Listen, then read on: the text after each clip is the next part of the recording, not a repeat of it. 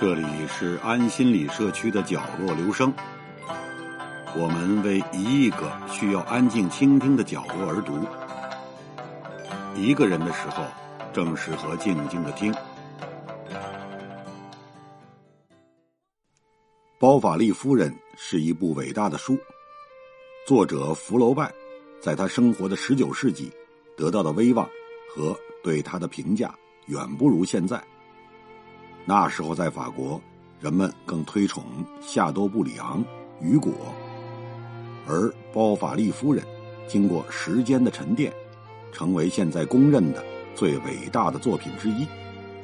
在很多欧美文学书单中，比如人类历史上百本必读书籍，包法利夫人总是榜上有名，而且名列前茅。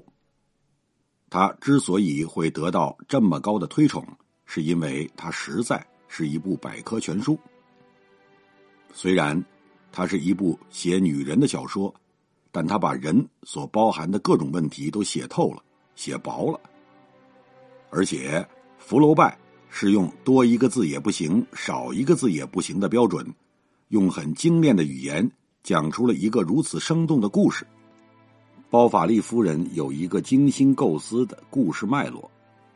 故事是关于女主人公艾玛的欲望与堕落。这部小说很怪，一开始读你会以为小说是写包法利先生的，因为小说前面用了很多章节讲包法利先生的故事，而且故事非常精彩，让人印象深刻。我猜测，有可能福楼拜当时就是写包法利先生。和他的第一任妻子杜布克夫人的故事。杜布克夫人是一个有钱的寡妇，也可能没什么钱。为了得到包法利先生和公婆的关爱，很可怜的夸大了自己的财产。只沿着这条线索写，也能写出好故事。但是，主人公艾玛出现了，就是这样一个女人。使小说发生了特别奇怪的变化。前面浓墨重彩描写的包法利先生，一下子退居幕后，成为整个叙事的一个玩偶。这个变化，只要读者读的仔细，就会发现。一代一代的小说家都在学习和思考，这部小说为什么到这里出现了这么奇特的转向？世界上。几乎不会有第二个小说家进行这样的构思了。艾玛这个人物的出现，让我们感受到福楼拜大概也会脑中一亮。这个艾玛才是我要真正讲的故事。艾玛一出场就是带着悬念的。艾玛的父亲是一个官夫，膝下只有他这么一个女儿，二人相依为命。他本是特别娴静的人，过的生活却很压抑。福楼拜先生短短的几笔就把艾玛身上的矛盾性格点出来了。他说：“艾玛喜欢教堂，是喜欢教堂外面的花卉；喜欢音乐，是喜欢那些你情我爱的歌词；喜欢文学，其实是喜欢文学的浪漫和刺激。”这寥寥数笔。不仅交代的是虚荣心，也把这个女人矛盾的、不安分的心勾勒了出来。艾玛少女时代进过修道院，在修道院，别人侍奉上帝，她却看了许多浪漫奇妙的小说。她就是在这样一个叛逆的暗流中长大的，这种天性使她想做贤妻良母又做不到，最后成了著名的包法利夫人。小说后边还有一段描写让人印象深刻。艾玛住在永镇这样偏僻的地区，却订阅了大量的巴黎上流社会的报纸杂志。他知道巴黎哪个剧院在上演新的歌剧，巴黎高级裁缝师家的门牌号码。这也算是填补生活空白的方式吧。这样一个心在高处的女人，却一生生活在乡村小镇，这种生活也许本身就隐藏着种种危险。这种危险的悲剧，也许从她出生以后便开始了。而包法利先生的悲剧，是他向艾玛求婚时开始的。包法利先生向艾玛的父亲吐露他的心思，父亲回答他：“我现在不可能答复你，只要三十分钟就够了。你在农庄的路上等着，看我家的窗子。如果艾玛答应，我就把窗子打开，说明你娶到她了。”灯蛾都是盲目而热情的向火扑去。如果说艾玛是火，包法利先生就是灯蛾。他求婚的时候，在艾玛家外面的路上，魂不守舍的等了三十分钟，回头一看，窗子打开了，艾玛答应了他的求婚。火召唤着灯蛾，包法利先生和包法利夫人的命运就在一瞬间决定了。最初这段平静的新婚生活，艾玛得到的只是一种安宁的感受，而包法利先生，这位所谓的痴情男子，他的感受是不一样的。福楼拜写了句非常精彩的话：“对夏尔来说，世界再大也大不过艾玛的一条丝绸衬裙。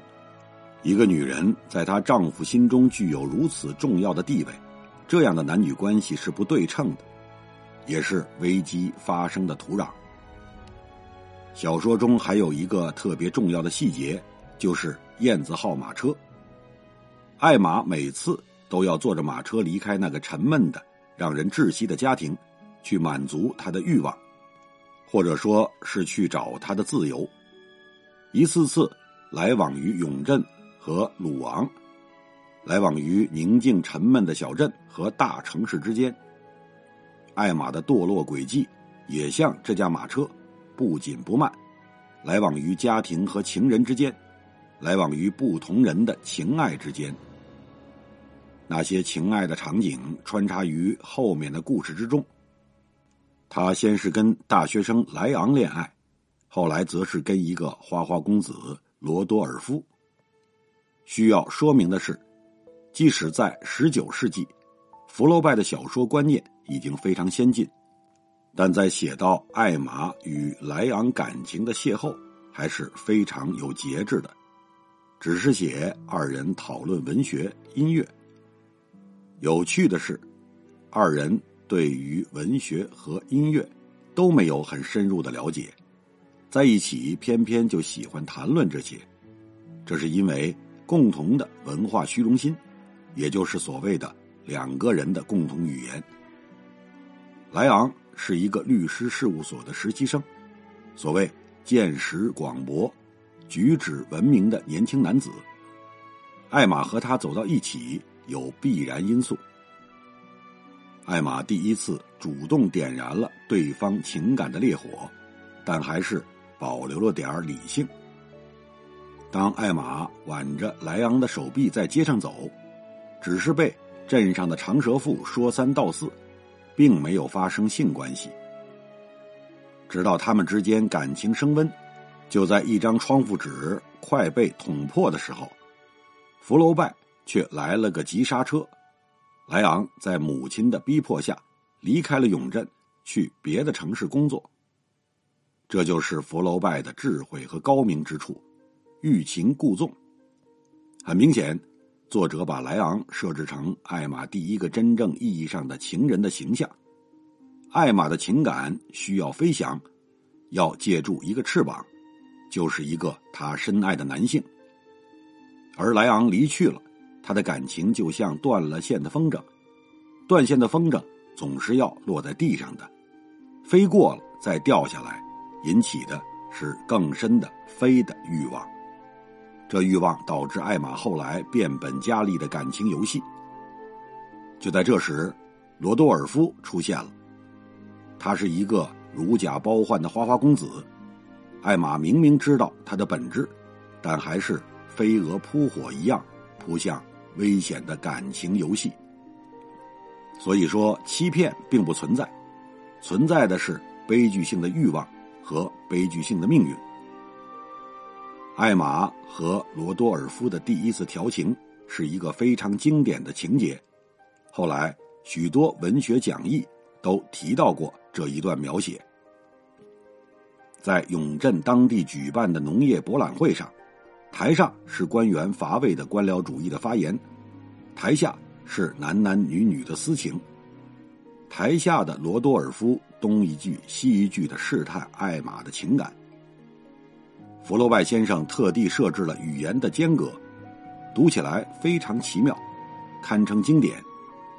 一男一女的调情，夹杂着一个官员慷慨激昂的发言。多么讽刺，多么有趣！当然，福楼拜一直在写艾玛内心的挣扎，写他在欲望与残存的道德感之间的挣扎和选择。一次次的挣扎把他推向一步步的堕落。燕子号马车如同一个邪恶的象征，他一坐上去，他的心就从家庭转移到外面的情人身上，结果。是他一次次的投入爱情，一次次背叛家庭和包法利先生，但同时自己一次次的被情人们背叛。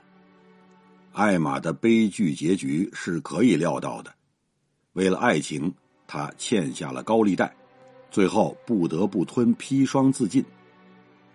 一个女人为欲望所累，在欲望的道路上挣扎，结果离死亡越来越近。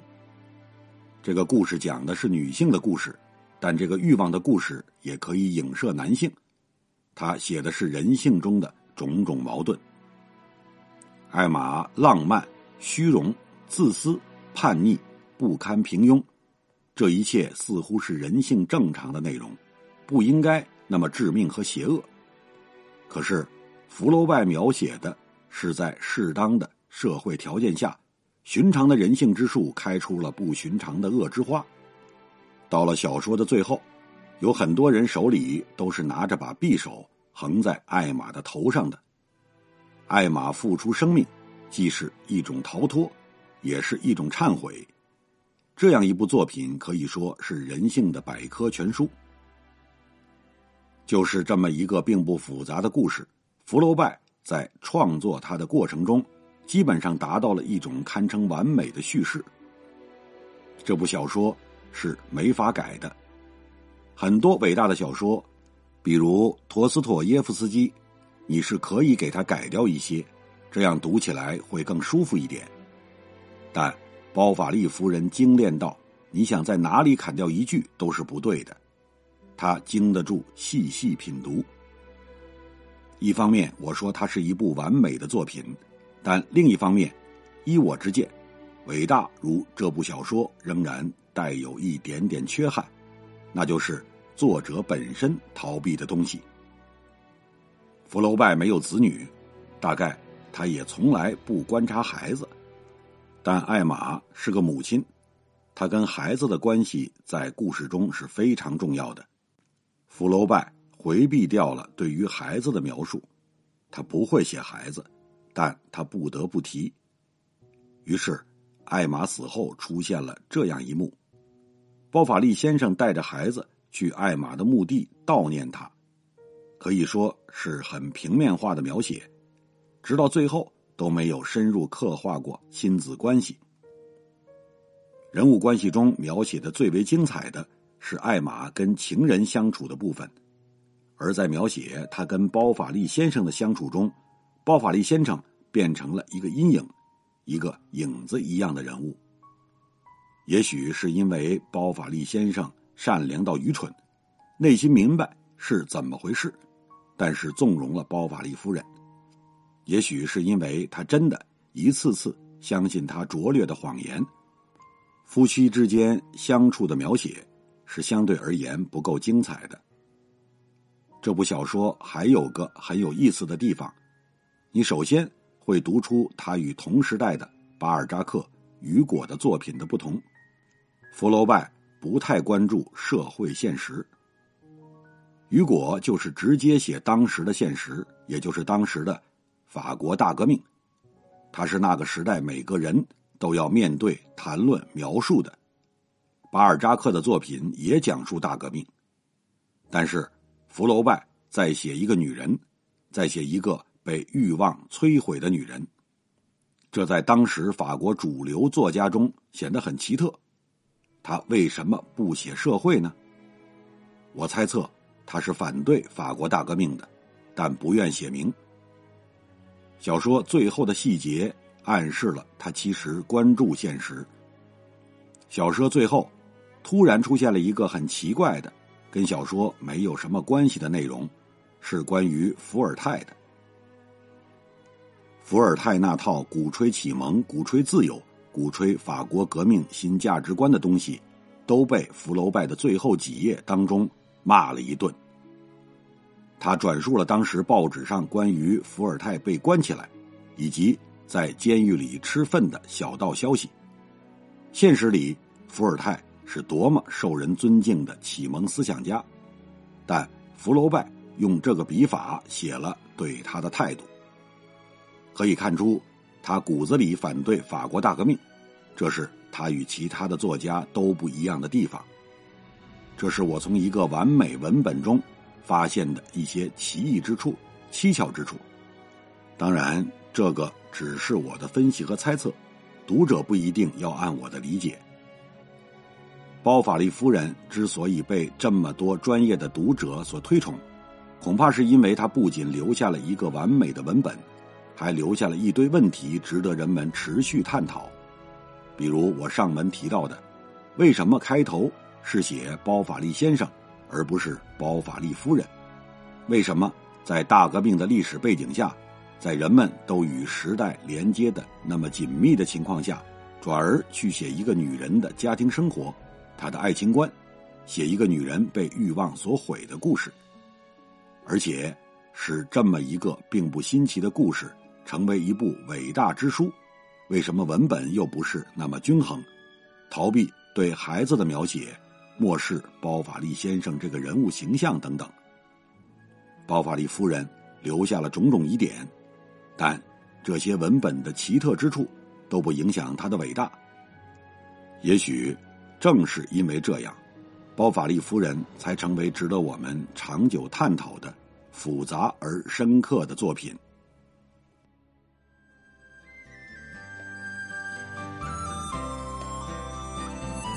以上为您朗读的是著名作家苏童写的一篇文章。